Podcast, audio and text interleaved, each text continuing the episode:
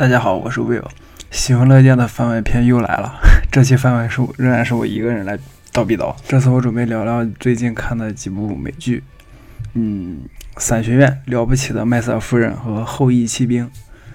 嗯，注意这里剧透了。如果不喜欢被剧透的话，建议先看完这几部美剧再来听我们的这期番外。第一个就是《伞学院》这部美剧，嗯，AC 老师以在以前的节目里面提过一嘴。然后我看完《伞学院》以后，问 AC 老师，他说他没看。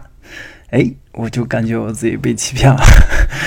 哎，言归正传，那奈飞拍摄的美剧《伞学院》啊，改编自黑马漫画的同名短篇漫画。嗯，漫画原作者貌似还是一个乐队的主唱，所以这部美剧中的 BGM 都特别好听。嗯，我自己最喜欢的是第一季。第五集里，卢瑟尔和 Alison 在公园跳舞的那首《呃 Dancing in the Moonlight》。嗯嗯，伞学院很像《X 战警》里的变异人的学校。嗯，不同的是，就是伞学院里这个学院里面根本没有任何的温情，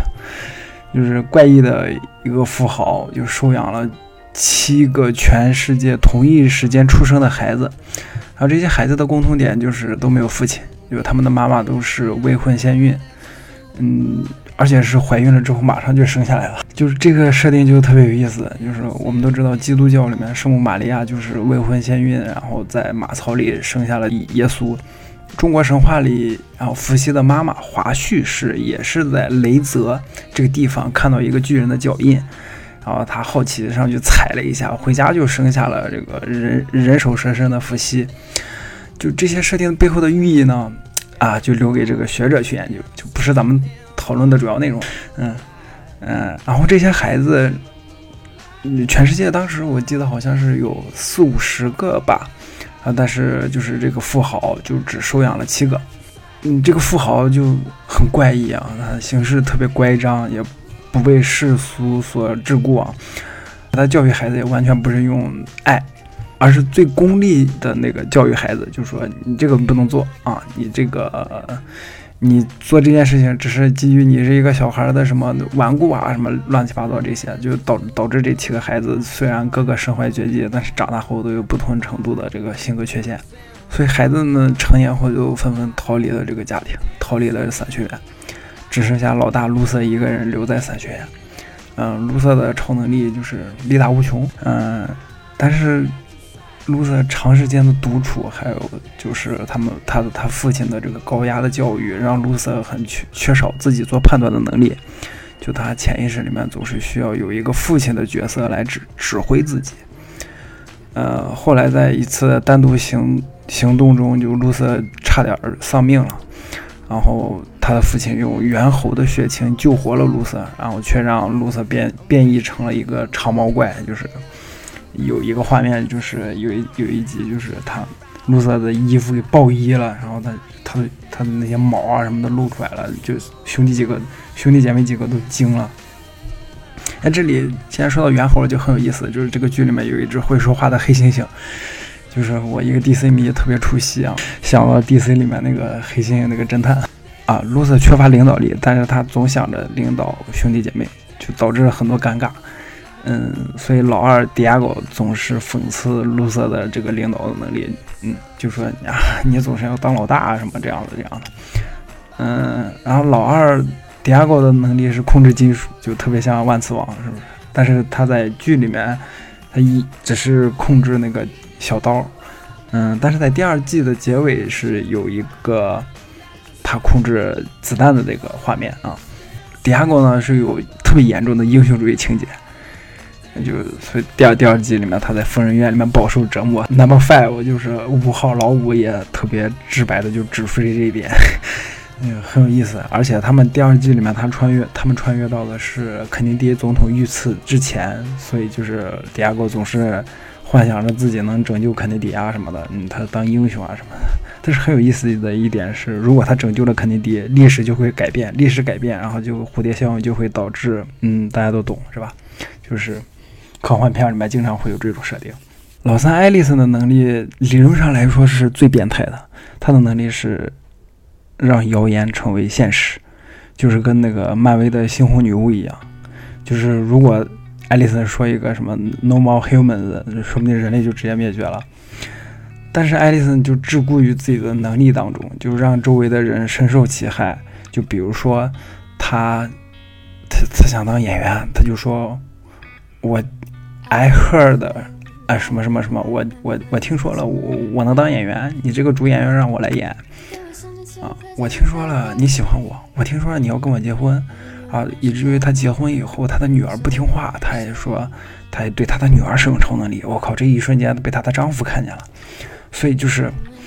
这这一点反而让艾丽森就特别痛苦，就是他因为自己的超能力让周围的人受到伤害，所以就第二季里面他很长时间都不用自己的超能力，就是怕发生这样的情况。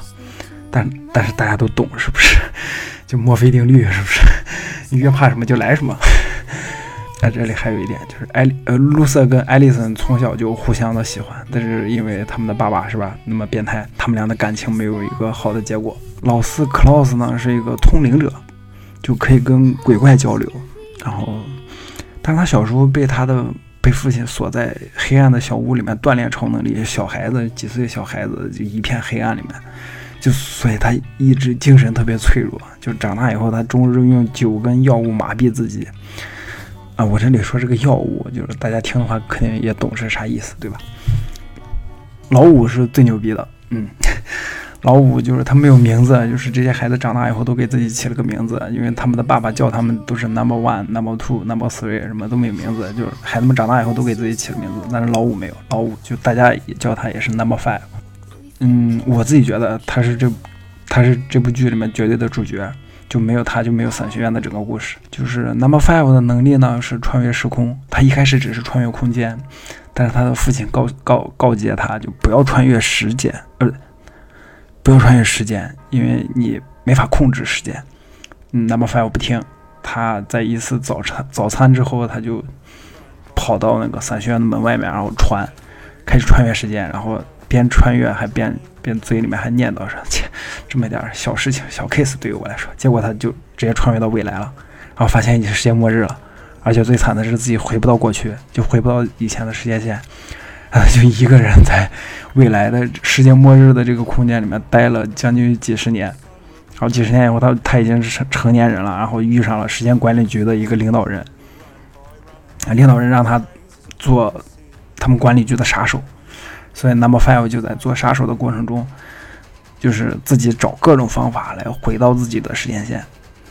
嗯，在这个过程中，然后穿越的时候，他有一个公式什么计算错误了，结果他当时他已经是老头子了，结果穿越回来的时候，穿越回正常的时间线的时候，就却就变回来十几岁的小孩儿的那个外貌，但是他的心里还，他的他心里已经是一个几十岁的老头子了。第一季里面，Number Five 穿越回来以后，就大家就能感觉到他好像是这几个人里面最成熟的一个人。虽然他的外貌还是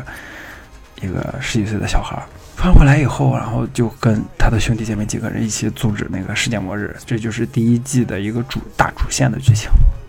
然后呢，刚才我提到的这个时间管理局的领导人是前两季的 BOSS。然后，嗯，老六笨就。比较惨，他他体内是有一只异世界的怪兽，看着那个形状像是章鱼，就这里必须 Q 一下克苏鲁的呼唤。嗯，而且他他第一集里面出来几个小孩排排站的时候，也能看出来笨就特别不情愿的，然后就低着头，然后身上全是血，但他特别厉害。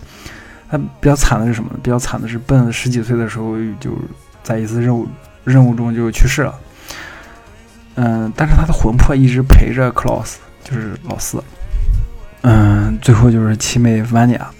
嗯，就是从小他的父亲就一直说他没有超能力，所以万尼亚就是每次都是出任务的时候，他都是看着自己的哥哥姐姐们在在那打的特别爽，但他一个人就陪着父亲，然后问他爸爸，爸爸就说：“哎，我们已经讨论过很多次了，你没有超能力啊，你只是一个凡人。”嗯，就是这这点让万尼亚特别受打击，但实际上万尼亚的能力特别厉害。但是他受情绪影响太大了，就一旦失控就会很恐怖，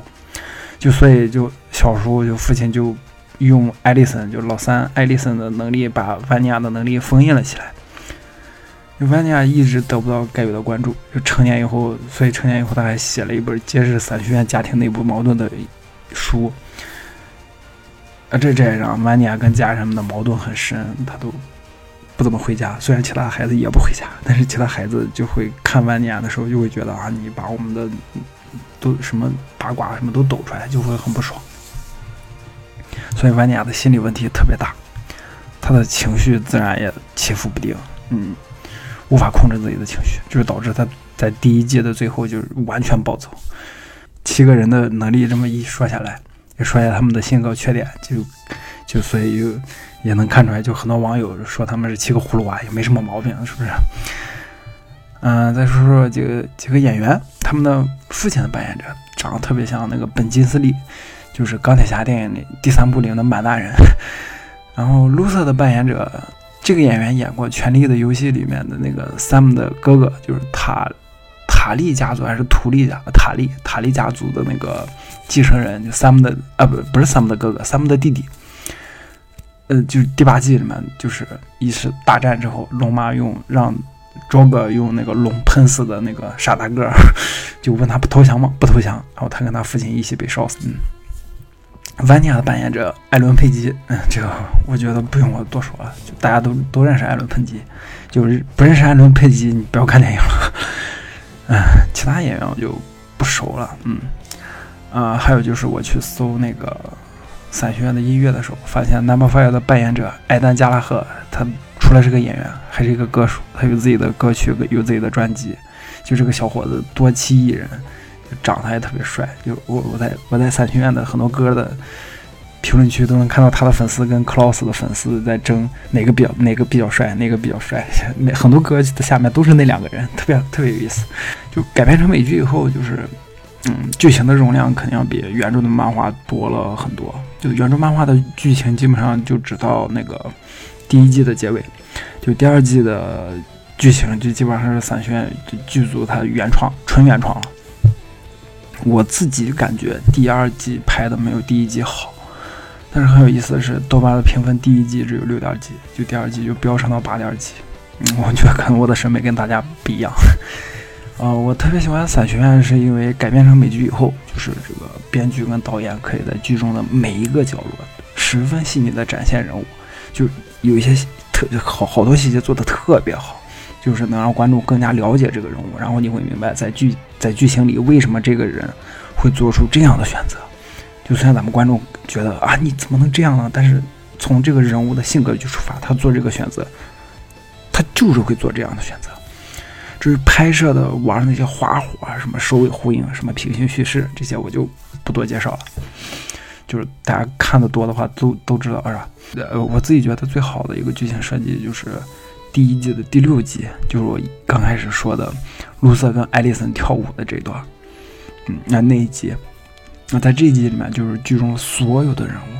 在事件发生后，都按照自己的性格做出了选择，然后这些选择把剧情推向了一个充满希望的发展，结果大家都会觉得啊，这个剧怎么不断的虐虐虐啊，这里终于要好一点点了，就尤其是那个卢瑟跟艾丽森两个人跳舞。结果就在这个时候，Number Five 从时间管理局穿越回这一天的早上，就为了拯救世界末日，穿越回了这一天的早上。然后所有发生的好事情都要从从头再来一遍。就在这个时候，所有的人仍然按照自己的性格去做选择，然后一点点、一点点、一个个、一个个细微的差别，就让所有的结果都变成了 a piece of shit。我不是受虐狂，就我也希望能看到剧中的人物有一个特别好的结果，对不对？但这样的剧情设定就直接让我原地高潮了，就是时间穿越就应该这么玩，我自己就这么觉得，时间穿越就是应该这么玩。从斯皮尔伯格的《回到未来》到《蝴蝶效应》这些科幻片里，时间穿越就是要这么玩，就结合了电影的剧情之后，所以我才觉得就是《Number Five》是绝对的主角，就是只有这个人能干这件事儿，然后。这部片子所有的剧情才成立，然后还能在第一季的第一季的第六集里面玩出这样的一个剧情设计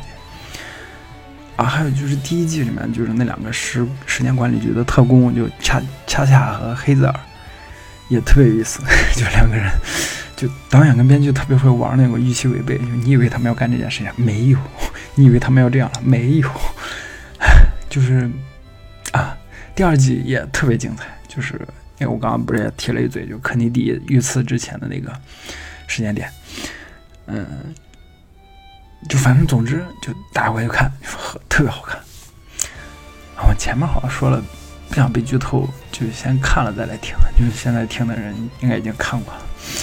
嗯，就这个逻辑，不 不管了，不管了，不管了。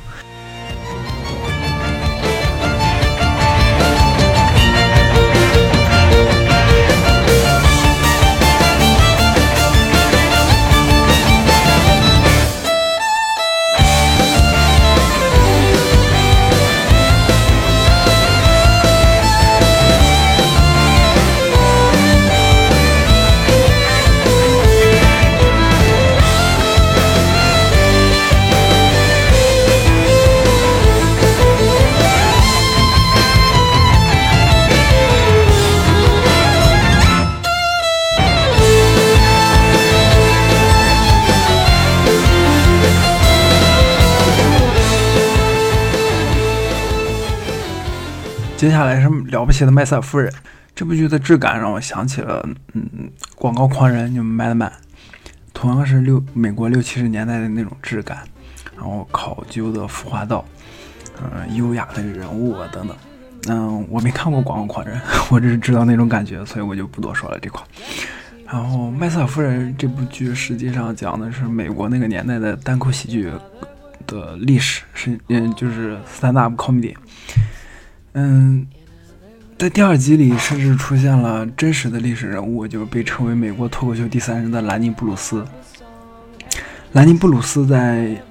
二零一七年被《滚石》杂志评为 stand up comedy 界的第三把手。前两把手是谁？我没查，好像是路易 C K 还是还有一个谁来着？然后兰尼布鲁斯原名是莱纳德·阿尔弗雷德·施耐德。他是一位美国的喜剧演员、社会评论家、讽刺作家和编剧。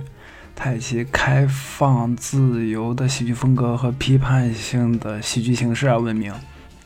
就这些喜剧形式融合了讽刺、政治、宗教、宗教、性和庸俗。他不仅为后来六十年代反文化纪元运动，就是反当时一切旧文化中的迂腐的观念运动。呃，主张基本人权、女性权利、性取向平等，美在还有在美国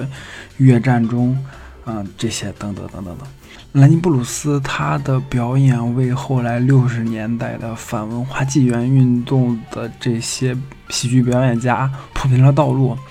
嗯，六十年代这波运动是什么？就是反当时一切旧文化中的迂腐的观念的这个运动。然后主张基本人权、女性权利、性取向平等，然后还有就是反美国的这个越战啊，这些反旧文化的迂腐运动，是不是就特别眼耳熟，对不对？好，点到为止。就是一九六四年，兰尼布鲁斯被判猥亵罪，然后这个罪名是怎么来的呢？是纽约政府针对他表演喜剧表演中所采取的淫秽的措辞进行了审判。然后，但是这这次审判却成为了美国言论自由的标志性事件之一。嗯，然后二零零三年，就是纽约州长的乔治帕塔基就在兰尼布鲁斯死后就赦免了他这个罪。这这个是纽约州历史上的第一次，就兰尼布鲁斯为未来直言不讳的反文化时代系就铺平了道路。纽约对他淫秽的审判也被视为美国言论自由的里程碑。啊，以上内容摘自百度百科。就是我一口气看完《麦瑟夫人》的三季之后，最喜欢的就是兰尼布鲁斯这个角色。就我看完以后，激动的就把头像、微信头像都换成了他。就因为他这种在恶劣大环恶劣的大环境下，仍然坚持表达自我和坚的这份。勇气太感染我了，就虽然有几集我们都感觉到他快要崩溃了，但是每个人都喜欢这种悲剧的理想主义者，是不是？哎，也可能也不是每个人，可能就是我喜欢。就是在第二季结尾，就是兰尼布鲁斯那个 All Along 的那个独白，就直接导致麦瑟尔夫人跟他的就是他第二次要结婚的那个医生，嗯，不结婚了。就是那个医生是傻赞那个演员演的，我一开始没看出来，就后来我看多看了几次之后发现，哎，这不是傻赞吗？还有就是第三季里兰尼布鲁斯上完电视以后与麦瑟夫人的在公寓门前的那个道别，就这这些都处处散发着那种，就是兰尼布鲁斯那种，我我要完蛋了，我不知道我哪天就坚持不下去，就彻底完蛋了啊，但是我必须要仍然要咬着牙坚持的那股劲儿。就历史上，兰尼布鲁斯真的上过几次电视的节目。就我们都知道，就美国的这种喜剧演员，就 stand up comedy，就是喜剧演员上电视节目，就基本标志着他已经熬出熬出头了，就不用在线下就这些什么酒馆、什么会场、什么会所再去那个做表演、收钱什么的。就就跟就咱们都知道，就是国内的也是对不对？就呃一波线上，一波线下，是吧？啊，哪个好哪个不好，就这里就不讨论了。具体的可以听我们二第二二十六期吧，应该是就找梁彦增老师来聊的那一期啊。嗯，就是但是兰尼布鲁斯，因为他坚持抨击这个文化管制，就他最后也没有一个好好的结果。就现实历史里，他在一一九六六年因为过度的使用药物，就你懂的啊这块，在四十岁的时候就英年早逝了。所以我也是看了这部剧才知道，当年美国那个海斯法案就不止对美国造漫画也造成了沉重的打击啊！这部分内容就是感兴趣的话，就可以去听我们前几期女性英雄、女性超级英雄那期的节目。嗯，而而而且那个海斯法案这件事情，就 Stand Up Comedy 也深受其害。就女主在第一集上台表演后就被警察带走了，对不对？啊，虽然她在表演里面也露了自己的胸。然后，而且在三季的剧情里面，兰尼布鲁斯不断的一次次的被抓捕，就一次次的庭审也耗尽了兰尼布鲁斯的财产，就，然后他的婚姻也是，就因为这些这些 piece of shit 的事情，就是吧，就就文化管制这种事情，就我不多说了，就大家听到你们都懂，对吧？还有就是第三季里出现那个黑人歌手啥包德文，夏尔·鲍德温就是，哎，就他唱的歌真好听，就是有有一首就是那个，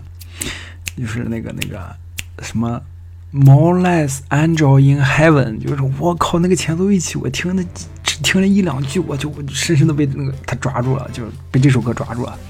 就是夏尔夏尔·鲍德温 s h a l 鲍德温跟那个绿皮书里的那个主角一样，就是他也是一个知名的歌手，表面光鲜，就大家就看特别光鲜亮丽，一个大演员，一个大歌手。是吧？一个明星，却因为他黑人的身份，还有他他同性恋的身份，就饱受摧残，就直接导致第三季结尾的时候，女主的她的这个事业归零。就所以从第三季开始，我感觉到，就主创团队可能不只是讲做美国脱口秀的历史，就包还有包括就是女主的爸爸他的经历，就很有可能在下一季就这部美剧直接蜕变成记录美国时代的这个时代剧，嗯。也就是下一季，就第四季到目前我还没有看到消息，也没有看到会什么时候会播出，所以就只能观望。啊，至至至于这个剧情里面女主的这个感情生活，就我我自己感觉在时代的浪潮面前，这这他妈算个屁，就是就我们就我自己就不聊这些了，就是反正不无非就是什么渣男渣女，什么睡这个睡那个，是吧？这这是吧？这有什么好聊的，是吧？啊，当然，这部剧的人物剧情都很完美。就虽然就在我刚才说那些基础上，就虽然也有睡来睡去的，但是就人物剧情真的特别完美。就我特别喜欢的是第二季里面女主的妈妈在巴黎的那部分的戏，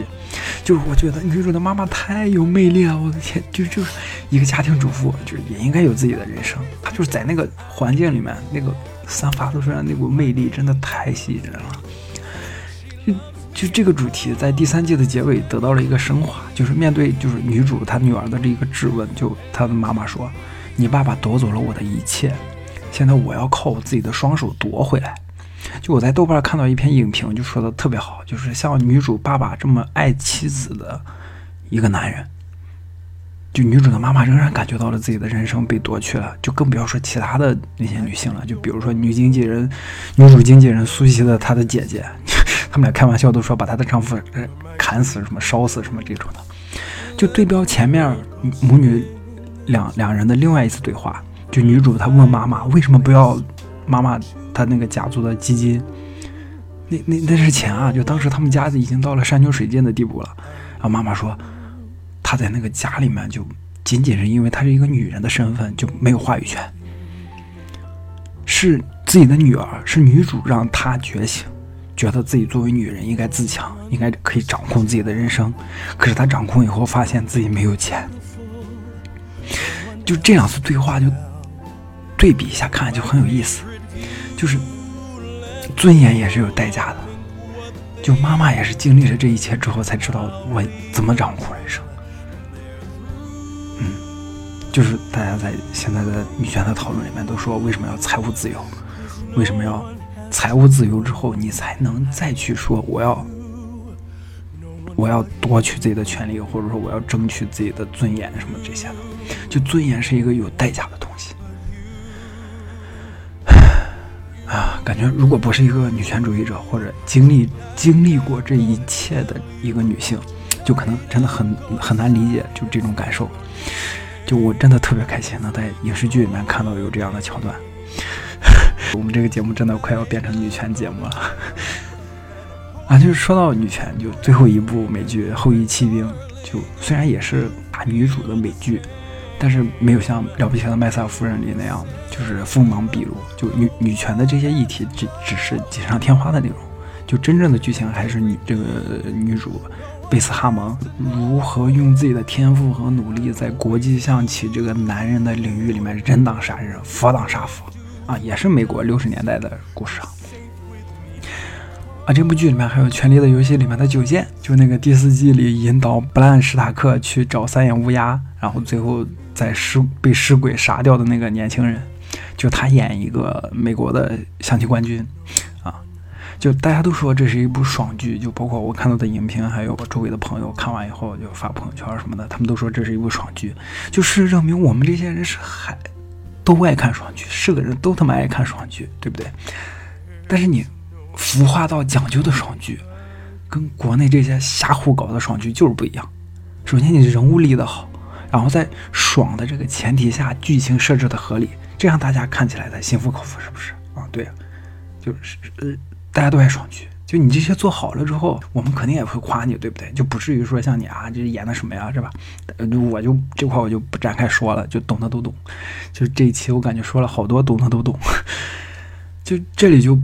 就说到这儿，就不得不提，就是《棋魂》的最近《棋魂》的改编的真人版。就据我一个看过的朋友说，就是拍的啥，就是他朋友他的朋友圈好多人，因为因为他工作的关系，